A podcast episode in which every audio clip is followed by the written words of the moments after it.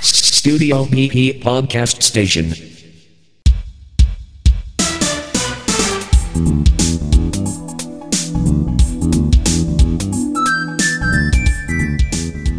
こんにちは、松永です。えー、夏休みもね、終わってしまいまして、次は一体何なんだっていう感じなんですけど、次は、えー、正月休みですかね。随分先の長い話ではありますが、まあそういうことになっております。さて、今日はですね、初の試みというかね、えー私、なんと今日は家で収録をしているんですね。えーこれね、初めての試みということで、実に微妙な雰囲気になってしまうかもしれませんが、どうぞよろしくお願いします。さて、今日はね、えー、ちょっと音にまつわる愉快なものを手に入れましたので、それを使って今日は話を進めていきたいと思います。よろしくお願いします。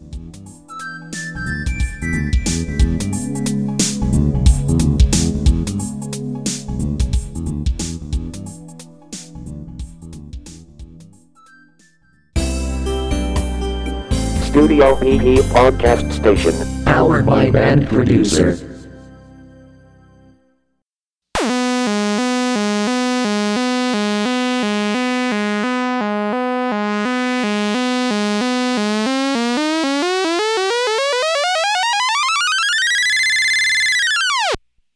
というわけでですね、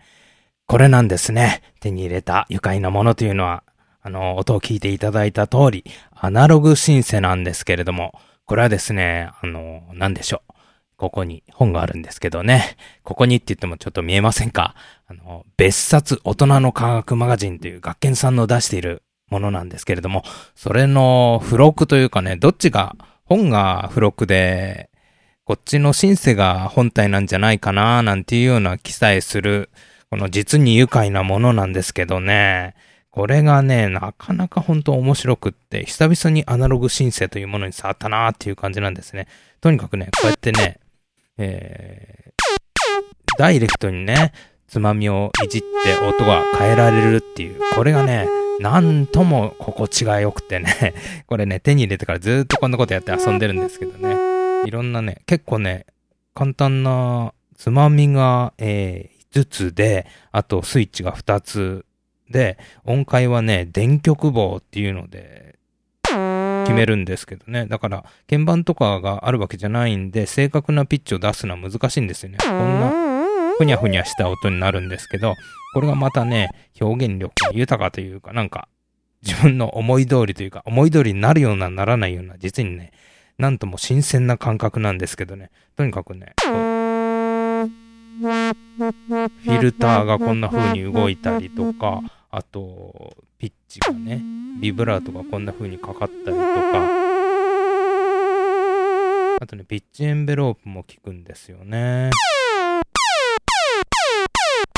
これ実にね、懐かしいというか、感慨深いものがありますね。私たちの世代にとっては。うん。でね、これを使って今日は、あの、曲、曲ね、えー、作ってなかったわけじゃないんですけど、以前に作ってあった簡単なリズムパターンにね、これで、なんか適当にぐしゃぐしゃぐしゃっとメロディーのようなものを弾いてみて、まあ、ボンがね、楽しかったっていうだけのことになっちゃってるんですけど、そんな風なね、こともやってみると面白いんじゃないかなということで、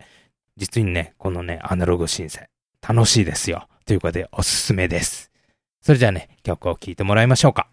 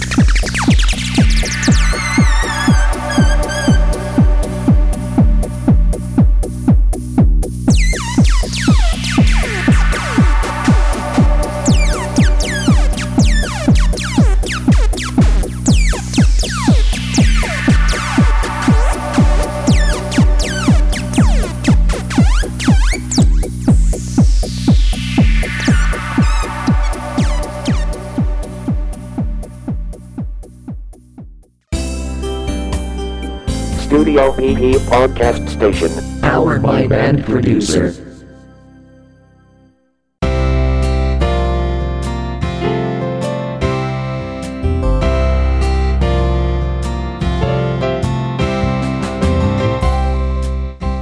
今日は学研さんのアナログシンセサイザー SX150 こちらを使ってですね遊んでみました本当にね遊んでみただけっていうような感じになってしまったかもしれませんけどなんかねちゃんとねメロディーを作って音楽を作るっていうだけじゃなくてねとにかく気の向くまま思いのままにとにかくめちゃくちゃやってみるっていうのもね音楽の楽しみ方の一つだなぁなんていう風に改めて感じました。